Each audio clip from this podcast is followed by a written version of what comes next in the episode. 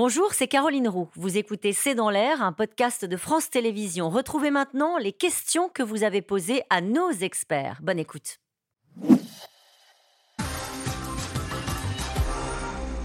Une question de Marlène en Corrèze. Le 49-3, dans un tel contexte, n'est-il pas un scandale démocratique? Jérôme Jaffré, on a beaucoup entendu ça depuis cet après-midi. Déni démocratique. Voilà, c'est déni est probablement plus juste que scandale dans l'expression du mécontentement. Et je pense que la motion de censure euh, de Courson, comme on l'appelle déjà, euh, mettra ça en avant. Elle mettra pas en avant la réforme des retraites, elle mettra en avant le déni démocratique. Pourquoi?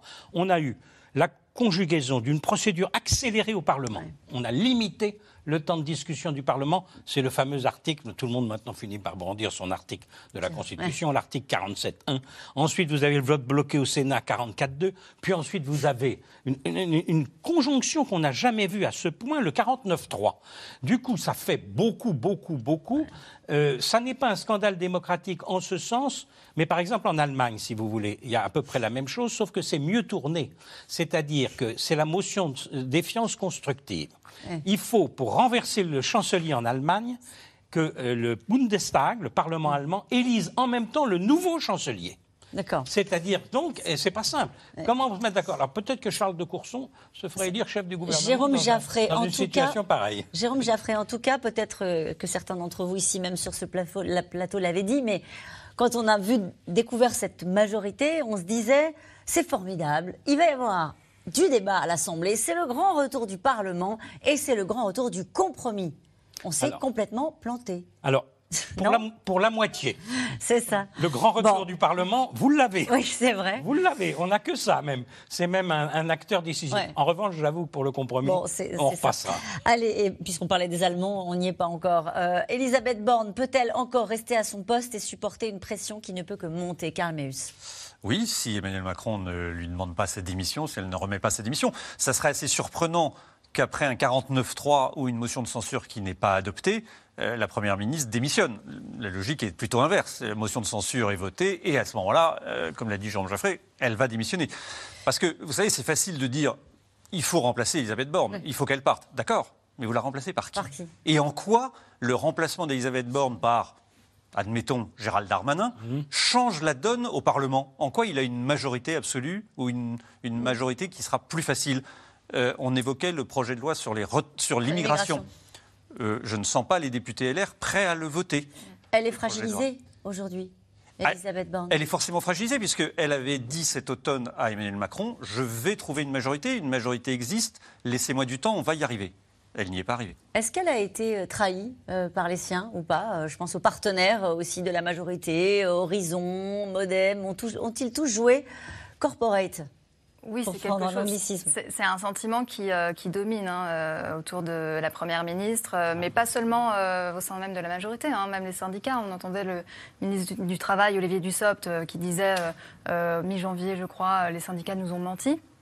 Euh, parce qu'il s'attendait quand même à avoir quelques paroles encourageantes, notamment de Laurent Berger, euh, après les concertations de l'automne. Et puis, vis-à-vis des propres euh, partenaires de la majorité, enfin du parti présidentiel, oui, il y a clairement du ressentiment vis-à-vis de François Bayrou, qui s'est fait beaucoup entendre au moment de, des discussions sur la méthode pour réformer les retraites. Moins depuis quelques heures, du coup. Moins, un peu moins maintenant. Et puis, Édouard Philippe, qui est resté très silencieux, très en retrait. Euh, ce 49.3 va-t-il va permettre à la CGT de durcir le ton? Les autres syndicats vont-ils suivre? Vous avez la réponse à cette question ou pas, Fanny La question, mais c'est vrai que la CGT, pour elle, c'est bingo, j'ai envie de dire, euh, si on est un peu cynique. C'est-à-dire qu'effectivement, euh, ça, ça, vient montrer que le mouvement social a encore euh, les moyens de faire mm. pression sur le politique. Pour Laurent Berger, la partie va être fine de, de, l'atterrissage, va être difficile parce que cette loi plein emploi, certes, c'est là aussi le cœur de la CFDT. Il y a des, on voit bien, hein, le, le gouvernement va mettre dedans des choses comme la banque du mm. temps, qui a un compte temps euh, euh, tout au long de la vie. C'est une demande de la, de la CFDT. Il ne peut pas ne pas aller et parler du travail alors qu'il dit je représente les travailleurs. Mais en même temps, il y a une telle amertume. Il dit aussi dans la même phrase, mais ça va être très difficile. On va pas comme ça faire reset comme on fait sur l'ordinateur. Allez, on oublie tout. vous savez, les ardoises magiques des enfants, on oublie tout puis on recommence. C'est juste pas possible. Et cette ça va être très difficile. Cette remarque, tout ça pour deux malheureuses années de plus. Malheureuses. Euh, ceux qui doivent les faire, euh, en général, la plupart des Français, à part quelques exceptions, vous diront pas que c'est malheureux. C'est aussi ce qui a mis en, valeur euh, cette, cette, réforme, c'est qu'effectivement, ces deux années, ça a reposé, et on a eu l'occasion souvent d'en parler sur ce plateau, la question du travail. Et regardez pourquoi, vis-à-vis des éboueurs, il y a quand même, je trouve, alors que le, mouvement à Paris, vous vous promenez dans Paris, c'est une vaste poubelle, hein, c'est très visible, mais il n'y a pas tellement de, de ressentiment de la population parce que c'est difficile de dire euh, que ça n'est pas un métier pénible quand même. Euh, une question d'Isabelle dans les territoires de Belfort. À, à quoi ont joué les républicains exactement? Comment vont-ils expliquer cela à leurs électeurs? Carmus Ils sont très embêtés. Ils ont joué à faire croire qu'ils étaient unis, ce qu'ils ne sont mmh. pas. Ils ont joué à faire croire qu'ils euh, pouvaient voter cette réforme en bloc et apporter la majorité à Elisabeth Borne, et ce qui n'est pas arrivé. Ils ont piégé Elisabeth Borne? Non, je crois qu'Elisabeth Bonne a surestimé euh, la capacité d'Olivier Marlex, le président du groupe, et Eric Ciotti, le patron des LR, à convaincre leurs euh, confrères euh, députés de voter. On sait, depuis le début, pourtant, c'est pas faute d'avoir écrit, tous les uns les autres, que le groupe était divisé, que maximum c'était 30 à 35 LR qui voteraient, que les autres étaient plutôt une vingtaine contre et beaucoup d'abstentions. C'était la feuille, enfin les chiffres qu'on avait au début, ça n'a pas changé. Ils ont péché par optimisme. Jean-Claude dans la Nièvre, n'est-ce pas un échec pour ce gouvernement et une aubaine pour Marine Le Pen? Alors la partie échec pour le gouvernement, on l'avons beaucoup développé, donc je ne vais pas y revenir. Aubaine pour Marine Le Pen, c'est évidemment son espoir en la matière. C'est-à-dire qu'au fond, euh, on se dirige, que vous disiez, la vengeance se fera dans les urnes. Mmh. C'est presque ça le, slogan aujourd'hui de Marine Le Pen quand on y réfléchit. Hein. Votre mécontentement, je serai le bras armé. Et d'ailleurs, je reviendrai sur cette réforme. Elle le et, dit. Et, elle le dit. Mais euh, le problème de ce genre de réforme, c'est que c'est insupportable au moment où elles sont adoptées et qu'ensuite elles finissent quand même par entrer dans les mœurs. Mmh. Euh, en 2012, finalement, mmh. François Hollande n'a pas pu promettre qu'il reviendrait complètement sur la réforme de 2010 et on est resté à un âge légal de 62 ans à ce moment-là.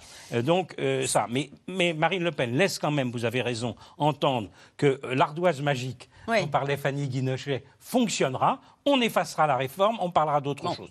Mais c'est effectivement son projet, être le bras armé du mécontentement des Français, beaucoup plus qu'un projet crédible et réaliste pour le pays.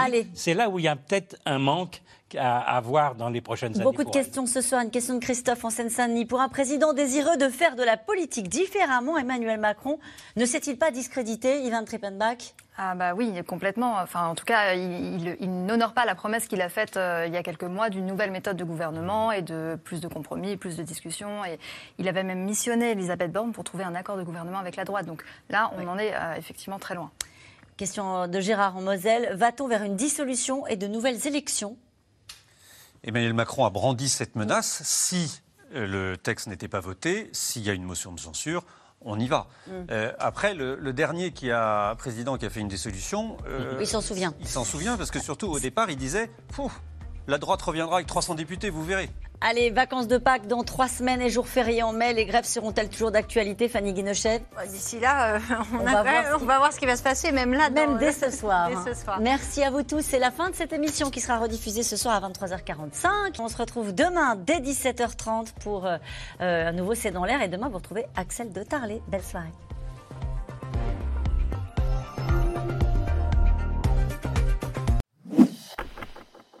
Merci d'avoir écouté C'est dans l'air. Comme vous le savez, vous pouvez désormais écouter l'intégrale, mais aussi l'invité ou vos questions à nos experts. Tous ces podcasts sont disponibles gratuitement sur toutes les plateformes de streaming audio. Et pour le replay vidéo, c'est sur France.tv, bien évidemment. À bientôt.